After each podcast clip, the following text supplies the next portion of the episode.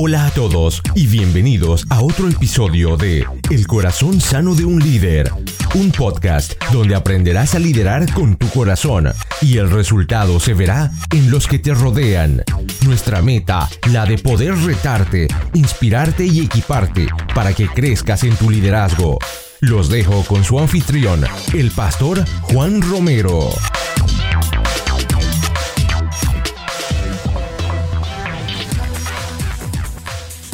Desde la ciudad de Calgary les doy la bienvenida al episodio número 53. Les habla su anfitrión y su servidor Juan Romero y es para mí un honor tenerlo de nuevo en este su podcast El corazón sano de un líder donde creemos que equiparnos no es opcional, es vital y si me estás escuchando por primera vez te doy las gracias por habernos elegido el día de hoy y si de pronto te estás preguntando qué es lo que hacemos acá en el podcast, en el corazón sano de un líder, déjame explicarte que básicamente lo que hago todas las semanas es sentarme con líderes de clase mundial, tanto líderes empresariales como líderes eclesiásticos, y hablo con ellos de lo que los formó como líderes, hablo con ellos de sus experiencias, de sus estrategias, trato de tener esa conversación con el propósito de que tú puedas aprender de los principios que ellos han desarrollado a lo largo de su vida y a lo largo de su liderazgo.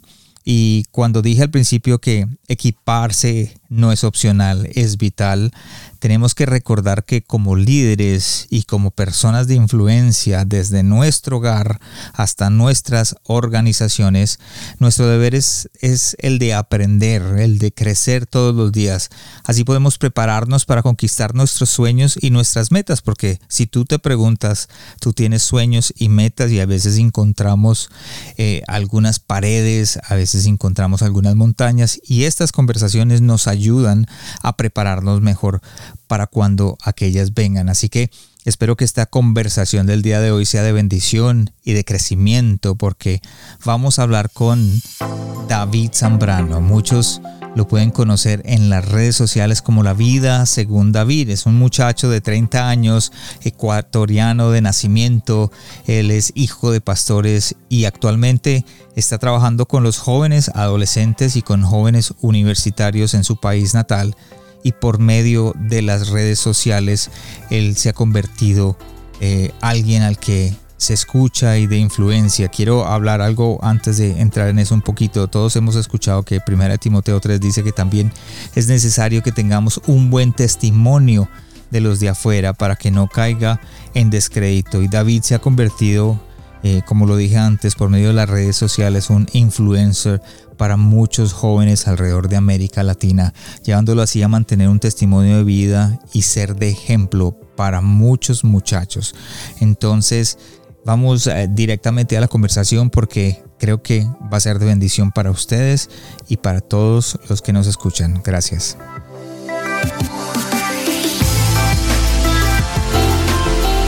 Hola a todos y gracias por estar acá en el corazón sano de un líder donde equiparse no es opcional, es vital y algo que yo creo en mi corazón es que nosotros, los pastores, aquellos que ya vamos más adelante, tenemos darle la oportunidad, tenemos que ayudarle a esas jóvenes líderes, personas jóvenes que vienen subiendo detrás de nosotros a que alcancen lo que de pronto nosotros no hemos alcanzado. Sería muy egoísta yo pensar en que yo he alcanzado todo y no le ayuda a otras personas a llegar a donde hemos llegado nosotros, inclusive más allá.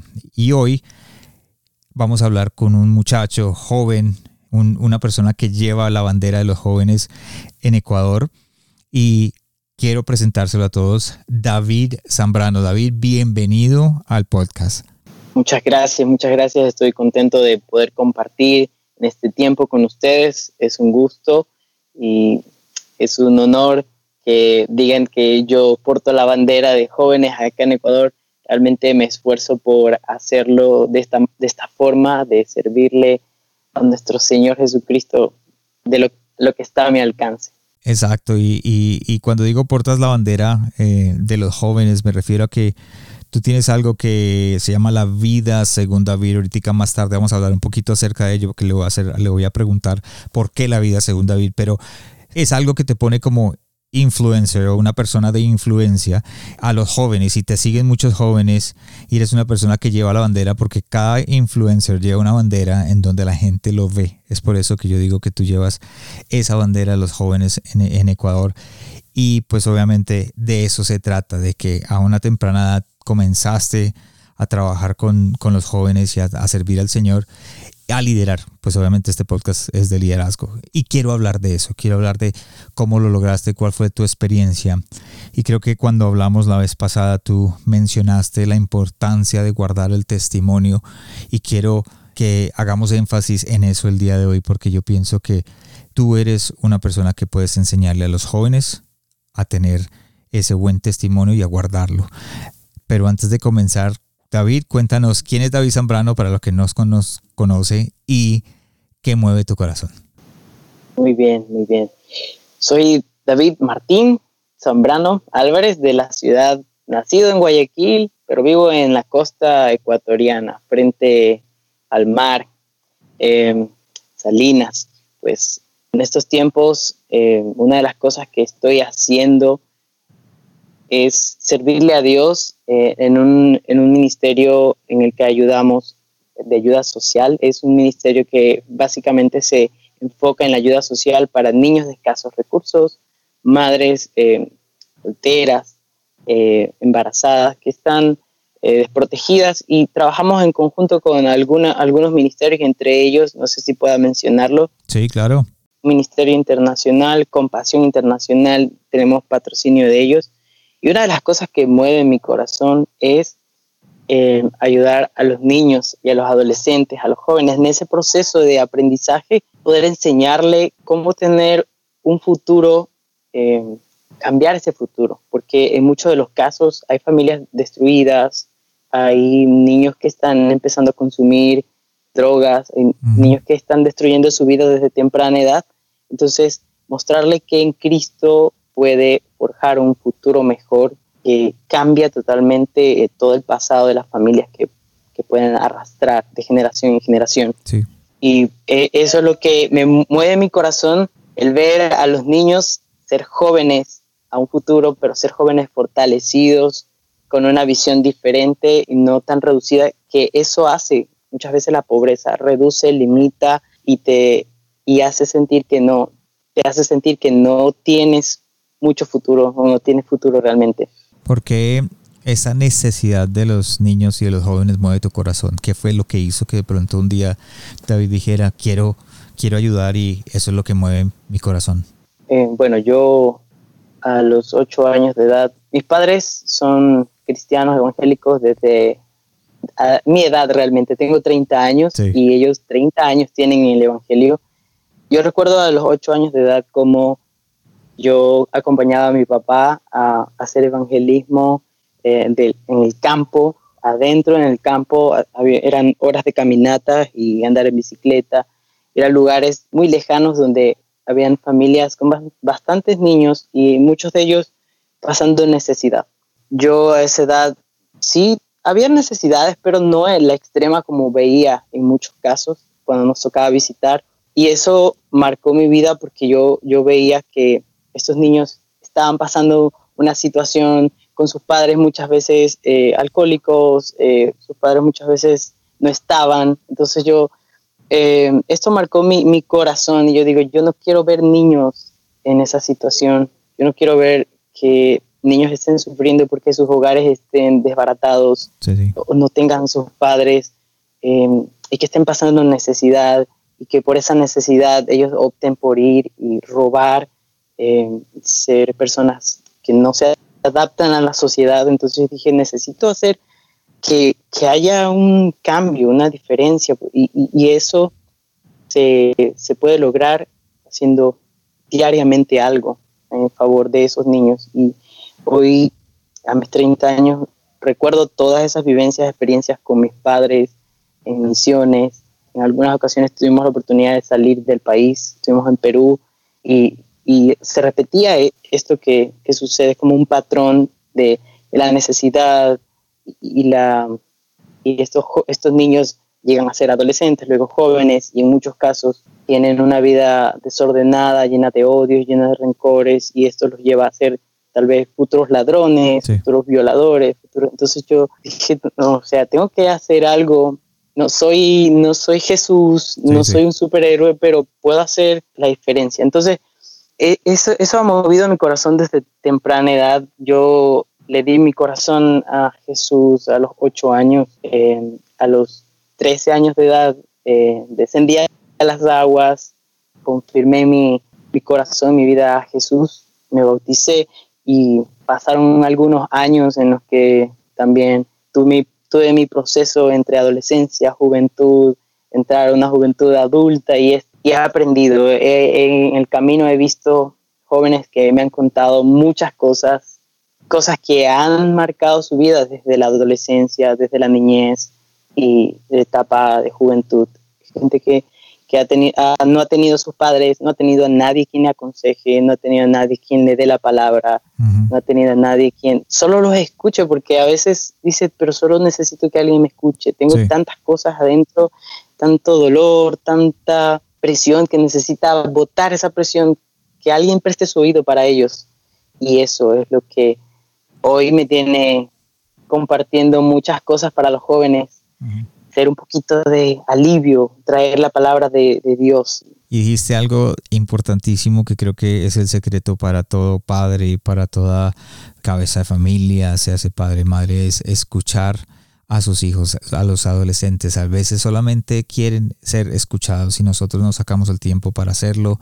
Nosotros nos sacamos el tiempo para sentarnos con ellos, nos sacamos el tiempo para poder compartir ese momento donde Solamente tenemos que escucharlos y, y por eso conectar en lo que a ellos les gusta. Gracias David por compartir con nosotros eso y obviamente es, de enseñanza para aquellas personas que estamos escuchando. En las redes te conocen em, la vida según David. Eh, en todas las, redes sociales, en Facebook, en Instagram y también ahora en TikTok, estás como la vida según David. ¿Por qué la vida según David? Muy bien. Em, eso siempre todos lo preguntan y una cosa que marcó parte de mi testimonio es cosas que he vivido en, experiencia personal, fuera de la vida cristiana, pero vida profesional, la vida tal vez sentimental. He tenido algunas cosas en mi vida. Hace poco pasé por un, por un, por un tiempo muy, muy difícil porque después le voy a explicar, de hecho tengo el testimonio ahí en mis redes sociales, pero pasó, pasé un tiempo de cárcel bien, bien fuerte, eh, en el que se estaba inculpando algo que no era.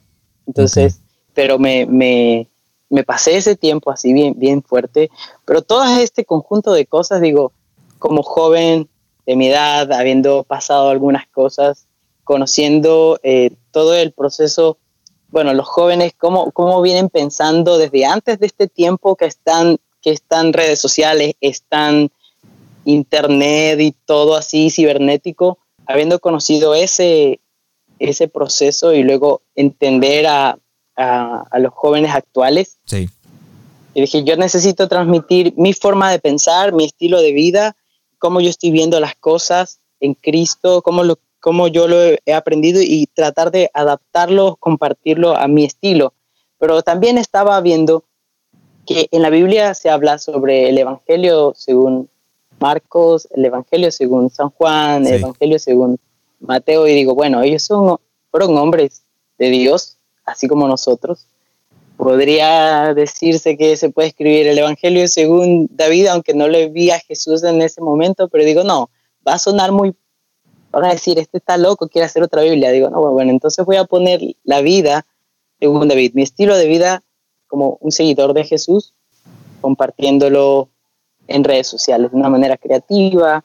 Digo, puede servir, todo esto que estoy haciendo puede servir de, de mucha ayuda para otros jóvenes y así, así está, está siendo. De verdad, no, no imaginaba que iba a impactar, que iba a llegar tan lejos eh, ciertos mensajes que gente de Bolivia, de, de, El Salvador, de Perú me dice, mira, este mensaje ha sido, me ha impactado y digo, bueno, ha valido la pena. Dios me guió. Claro, y tiene que ver mucho, ahorita hablamos un poco, un poco de eso, pero tiene que ver con tu testimonio y lo que hablábamos de guardar el testimonio, guardar el buen testimonio y de la importancia de guardar el testimonio. Ah, ahí digo yo la importancia no solamente de la gente de la iglesia, sino que el testimonio como padre, como hijo, como jefe de empresa, como líder de ministerio o como inclusive pastor, todos influimos en personas y tenemos que guardar el testimonio. Y esa es la primera pregunta que, que te tengo para ti. ¿Qué es el buen testimonio? Bueno, el buen testimonio yo he definido así con una breve palabra, es la evidencia. Como ser cristiano, eh, el testimonio en la vida cristiana, pienso que es la evidencia del carácter de Cristo en nosotros. Pero de una manera más natural o más común sería, un buen testimonio es poder conservar, conservar eso, esas buenas costumbres, esas buenas enseñanzas que Dios nuestros padres y, la, y, al andar en nuestra vida que hemos aprendido, poder conservar y no dejar que el entorno o los cambios que hay a nuestro alrededor cambien, modifiquen, porque hay tantas cosas que, que hoy en día se establecen como verdades que, que no son, pero nosotros sabemos cuáles son esas verdades que fueron inculcadas en Dios, fueron inculcadas eh, al andar y, hemos visto y hemos puesto en práctica muchas cosas y sabemos que en, en los abuelos, en los padres hay consejos y esos son consejos válidos y tienen tanta relación con, con la palabra de Dios. Entonces mi, mi concepto de, de, buen testimonio es evidenciar a los que le rodean, a los que nos rodean, el carácter de Dios, el carácter de Cristo, el carácter de una buena persona, del carácter. Y, esto tiene, no tiene mucho, porque a veces dicen, eso es apariencia, querer mostrar algo que tal vez tú no eres. Pero hay una diferencia grande entre tener un buen testimonio y aparentar algo que uno no es. Yo iba a decir, en medio de eso, iba a decir que algunos jóvenes tienen eh, una faceta, eh, una la que vemos en Facebook o, que vemos en la vida real y, y, versus la que vemos en Facebook. Entonces, de pronto decimos, bueno, es que eh, en, la vida real es una, una persona, pero lo que pone en Facebook, en Instagram es otra. Y creo que eso también parte del... ¿Qué piensas tú? ¿Crees que es parte del testimonio?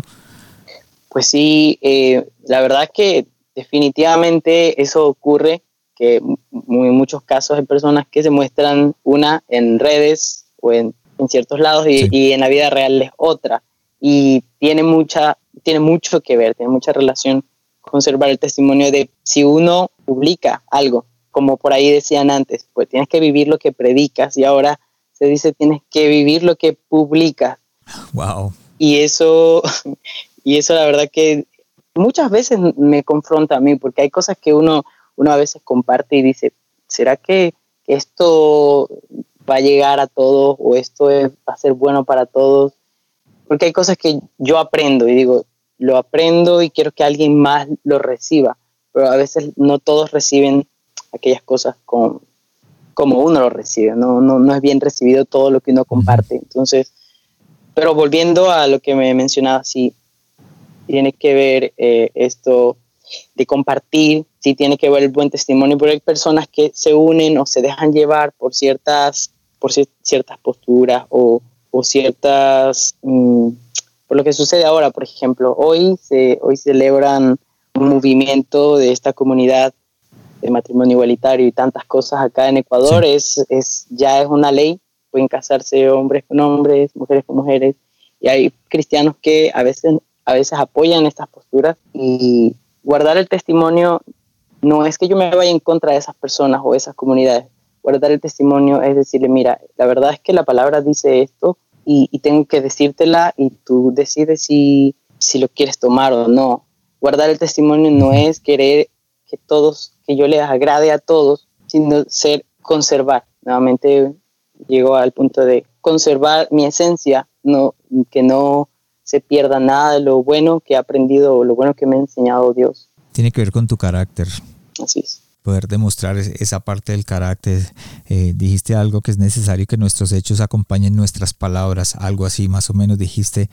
Y creo que eso es importante como líderes que lo hagamos, siendo padre. Por ejemplo, el ejemplo más grande es como padre, ¿verdad? Uno como padre tiene que guardar ese testimonio con los hijos. No sé si de pronto me, equivoco yo en, decirlo. Creo que es el, es el primer ejemplo que tenemos que dar donde como padres damos, le damos a nuestros hijos ese ejemplo de guardar el testimonio y de, de que nuestras palabras acompañen, nuestras acciones acompañen lo que nosotros estamos diciendo. Sí es. ¿Cuál es el resultado de un buen testimonio? El resultado de un buen testimonio es que son muchos, muchos factores que se puede traducir en puertas que Dios abre porque hemos guardado el testimonio no solo ante los hombres, sino ante Dios. Hemos sido correctos, hemos conservado lo que Dios nos ha hablado, lo que Dios nos ha dado, y tiene también que ver con la fidelidad, serle fiel a lo que Dios me ha entregado, ser fiel también incluso a nuestros padres, a nuestra familia, al ministerio. Me, pasa que, que yo sirvo en iglesia y eh, ayudo al ministerio, soy parte del ministerio y es un ministerio familiar.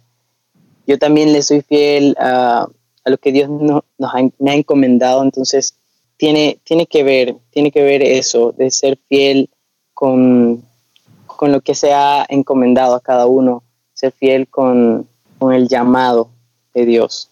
Por lo menos en la experiencia eh, mía de eh, como pastor, Tú sabes cuántas veces, miles de, veces, muchas personas me han dicho o vienen y me dicen es que yo no creo mucho en los cristianos. Ojo que yo no dije no creo en Dios, dice yo no creo mucho en los cristianos por su testimonio de vida. Entonces como que la mayoría de gente afuera pone, califican a los cristianos de acuerdo a sus frutos, de acuerdo a sus acciones. Y eso ha dañado mucho lo que nosotros podríamos decir el, evangelismo, porque mucha gente dice, mira, acércate a Cristo, y mucha gente, ah, yo no quiero ir a, Cristo, no quiero, no quiero ir a la iglesia. ¿Cómo afecta eso a los jóvenes, a estos jóvenes que vienen subiendo, que tú estás trabajando con jóvenes, estás trabajando con adolescentes, estás trabajando con preadolescentes, estás trabajando con esas, esos jóvenes que hasta ahora tienen ganas de conocer a Dios, pero hay e, ese testimonio de los cristianos alrededor de su experiencia no los deja acercar. ¿Cómo trabajas eso para, para que nos cuentes a los demás? Sí, hay, hay muchas cosas que hoy esos adolescentes, esos jóvenes están cargando y, y es que se, se ha levantado muchas voces tratando de contaminar lo que contaminar la idea o la imagen de un seguidor de Cristo. Y siempre repiten esto, no, es que yo no quiero ser hipócrita, no, es que yo no quiero aparentar lo que no soy, es que yo no voy a poder porque esto no es para mí, a mí me gusta lo de acá, em, yo no quiero que los, los demás me vean, que yo entro en una iglesia y luego afuera yo estoy actuando de otra manera, esas son cosas que se repite una y otra vez cuando conversas con o evangelizas o, le compartes de Cristo a uno de estos jóvenes y, cargan esas cosas que son como más duras para, para corazones más duros para recibir la palabra. Sin embargo, muchos de ellos necesitan, en este tiempo, como le mencionaba al inicio, muchas veces ellos necesitan que les escuchen. Porque esa dureza tiene que ver con mucha presión que ellos llevan por dentro que no han logrado soltar porque no ha habido nadie quien les escuche. Gente, adolescentes, jóvenes con esa actitud dura, no quiero por esto, no quiero por lo de acá.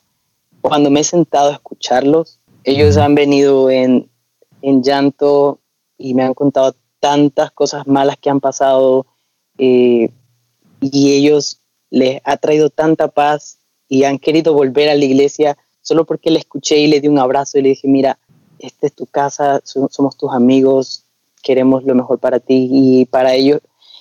Y, en muchos de estos casos han venido para decirle un sí a Cristo en esta ocasión porque han visto que no solo estamos, que no queremos, porque se sabe pues que uno quiere que las, todas las almas, que todos procedan al arrepentimiento y mientras más vienen a Cristo mejor, pero no se trata de números, sino que realmente nos estamos preocupando, entienden ellos que nos estamos preocupando por, por su vida, por lo que siente, por lo que le duele, por cómo puedo yo ayudarle para aligerar esa carga y, y es mostrándole a Cristo. Y eso me ha pasado, ha habido muchos casos de, de, chicos que han estado con cosas muy, muy fuertes, que me ha tocado llorar ahí con ellos a la hora de escucharles, porque me ha, me ha llegado muchísimo y recuerdo cosas cuando era niño y las cosas que me prometí hacer en Dios y las cosas que quiero alcanzar. Entonces, pues, Señor, aquí estoy para escucharlos a todos los que necesiten.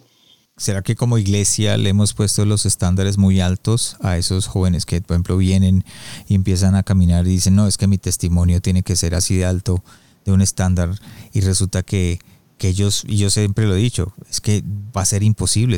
O sea, como pastores le ponemos unas cargas a los jóvenes que ellos ni nosotros mismos podemos nosotros cargar con esas cargas y se las ponemos a los jóvenes. Entonces tú crees que de pronto ese estándar, eh, ese nivel lo hemos puesto nosotros y los jóvenes dicen yo no puedo alcanzar eso y, no vienen a la iglesia, no se acercan a Dios. Así es, y, me, una vez me dijo uno, pero es que yo soy mala persona, yo no puedo venir a Dios de esta forma. Y yo le digo, a ver, espérate, Dios vino para cambiar para levantar, para transformar. Y el que está roto lo va, lo va a reparar.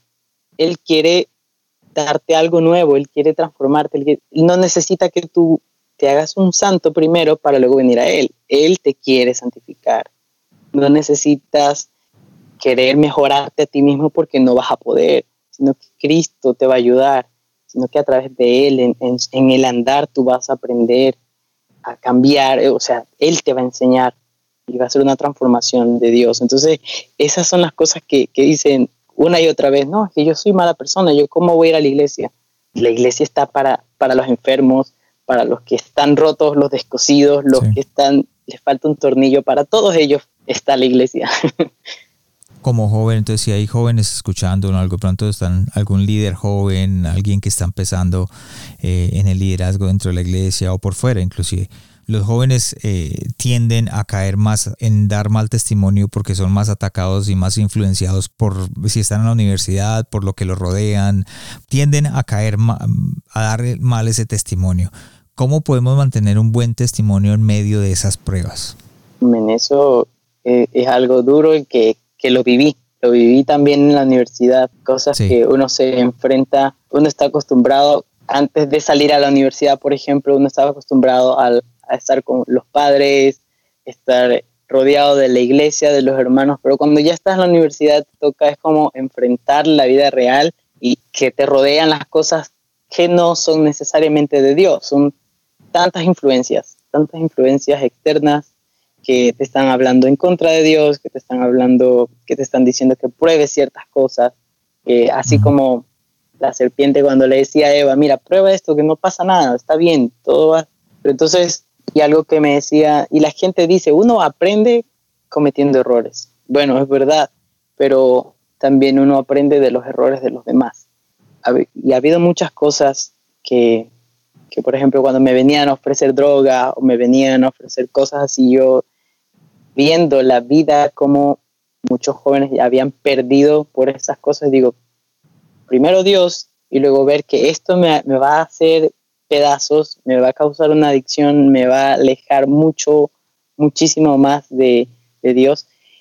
Algo que conversaba hace unos días con una amiga y, era que, las cosas que nos acercan a Dios y las cosas que nos alejan de Dios.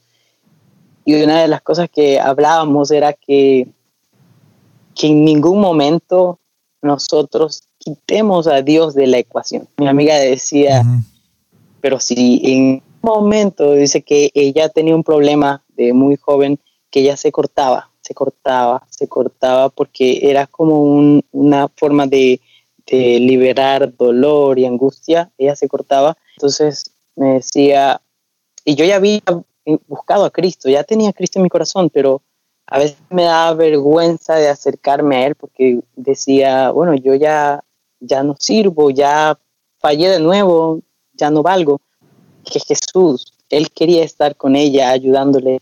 Y, ella decía, yo entendí que no debo quitarlo de, mi ecuación. Si yo estoy haciendo algo, decirle, Cristo, ven acá donde estoy, Jesús, ayúdame, estoy haciendo esto, que no lo quitemos en ningún momento de ahí, porque muchas veces creemos que Dios está así súper lejos y en el momento que, que tal vez estamos rodeados de influencia, de cosas malas, creemos que Dios no está allí. Sin embargo, el Espíritu Santo mismo, Él, es que convence de todo pecado, juicio, justicia. Entonces es allí cuando más Él está hablándote y te está guiando, te está diciendo, mira, esto, aprende que esto no es así.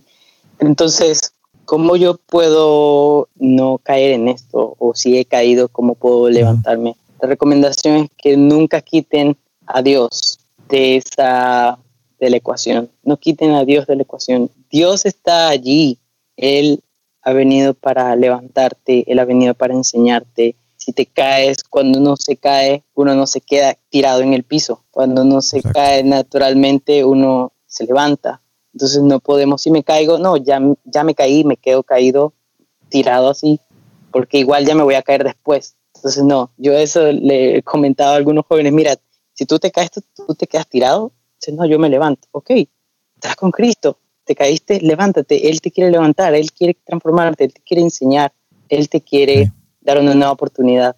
Entonces, eh, si ha cometido alguna falta, acércate a Jesús, Él, Él está dispuesto a seguirte enseñando, porque aquel que empezó la buena obra en tu vida, Él la perfeccionará.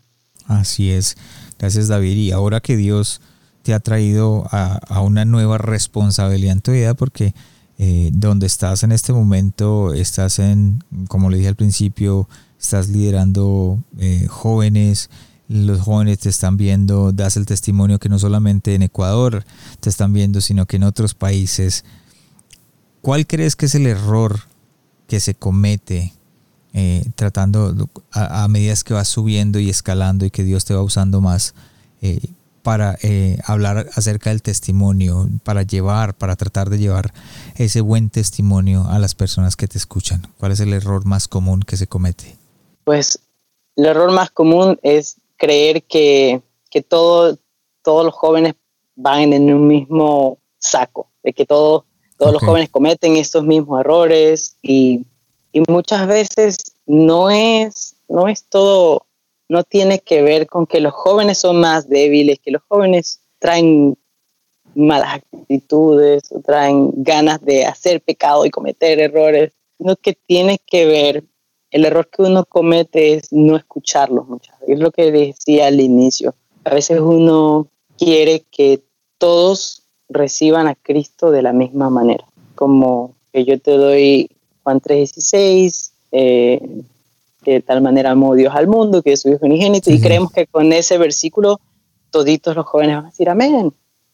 Y creemos que, que todos tienen el mismo corazón para recibirlo, y si no lo recibe, pues este no vale o este no sirve. Se trata de poder darse el tiempo de conocer el corazón de este joven, darse el tiempo de escucharle, darse tiempo de entender cuál es su problema. Y si no está a tu alcance, si eres un líder de jóvenes, si eres un, pastor de jóvenes o si estás aprendiendo a trabajar con jóvenes, puedes pedir ayuda a, los pastores, pero necesita, necesitamos poner más tiempo a escuchar a los jóvenes, a entender cuál es el problema con ellos, porque no es que, no es que ellos no quieran de Dios, pero hay muchas cosas, ataduras, resentimientos, faltas de perdón, tantas cosas que tal vez traumas, que eso, eso los atan y hacen, no hacen posible que ellos entiendan lo que están escuchando de las buenas nuevas.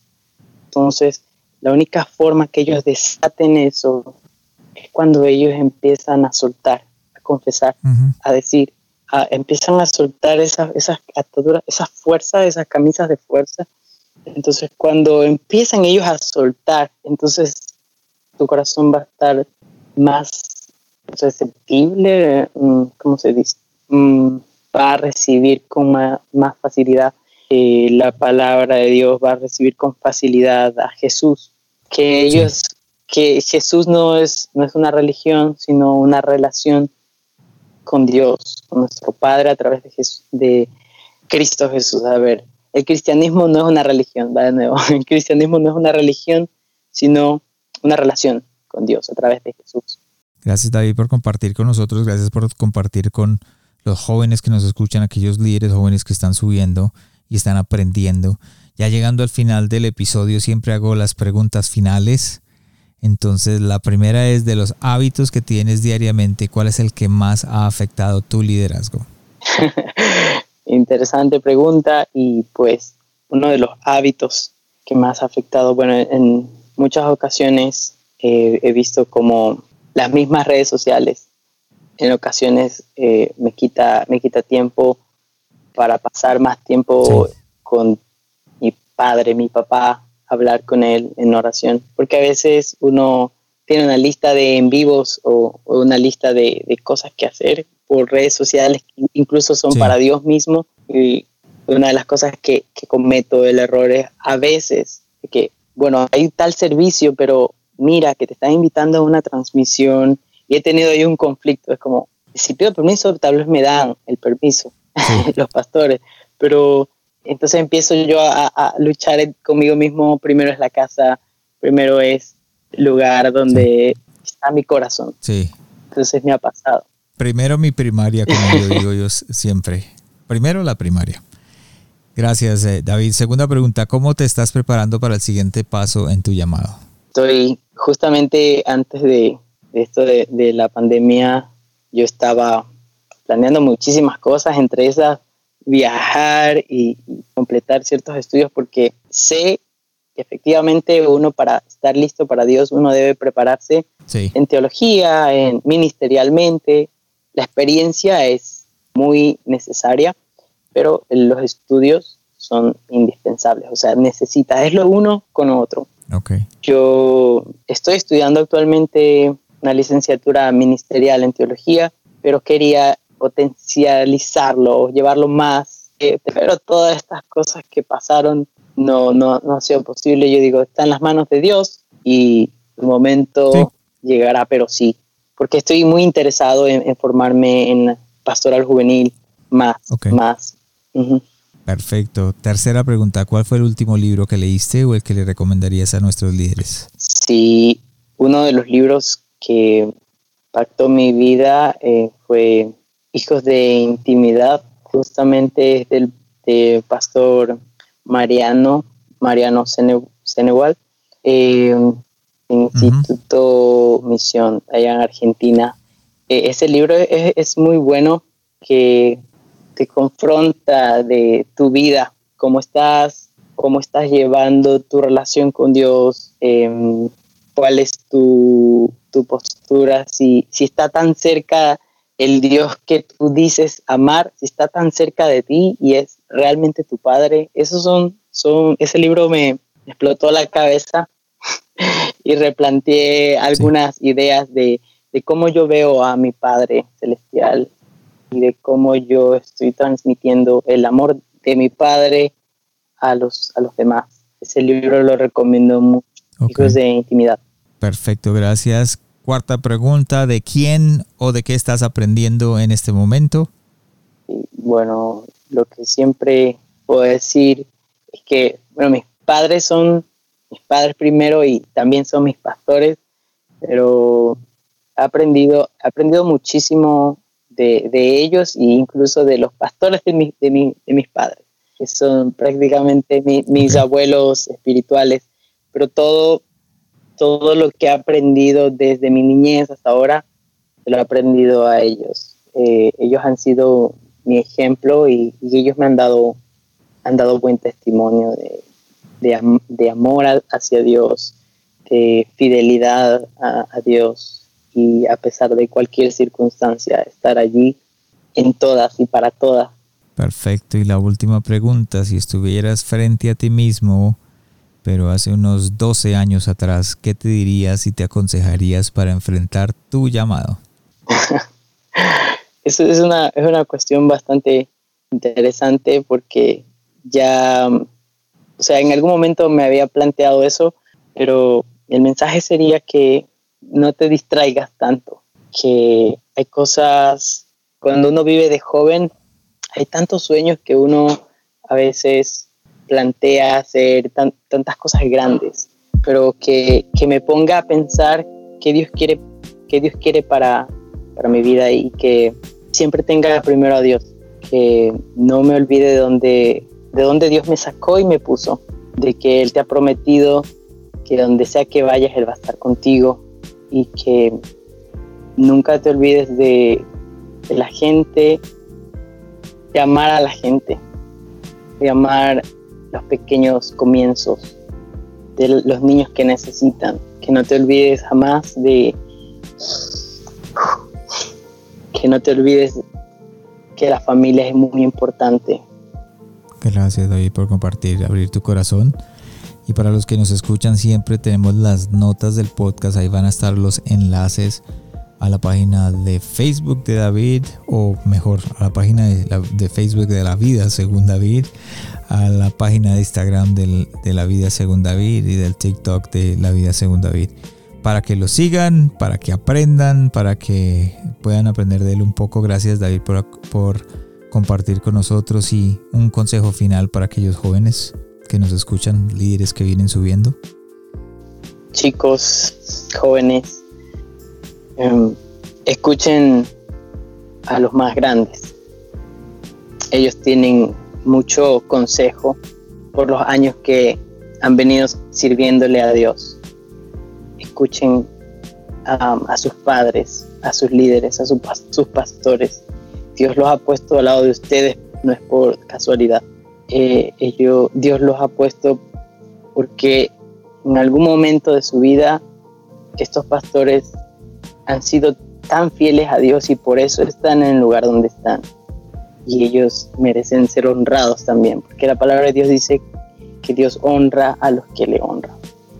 Y tener un liderazgo o tener un, ministerio no es porque alguien te lo regala, sino que verdaderamente Dios te pone en el lugar donde te ha puesto. Valoremos a nuestros líderes, a nuestros pastores, honrémoslos y amemos a la gente que Dios nos ha puesto a nuestro alrededor. Gracias por compartir y gracias a todos por estar con nosotros y nos vemos en el siguiente episodio. Gracias por habernos acompañado esta semana en el corazón sano de un líder. Espero que lo que escuchaste el día de hoy haya sido de crecimiento para tu vida. Visítanos en nuestra página de internet elcorazonsanodeunlider.com donde podrás suscribirte en iTunes, Spotify, Google Play o en cualquiera de tus plataformas favoritas. También nos puedes seguir en Facebook y en Instagram como El Corazón Sano de un Líder y no olvides compartirlo en tus redes sociales. Les habló su anfitrión Juan Romero. Te esperamos la próxima semana y recuerda, lo mejor está por venir. niż.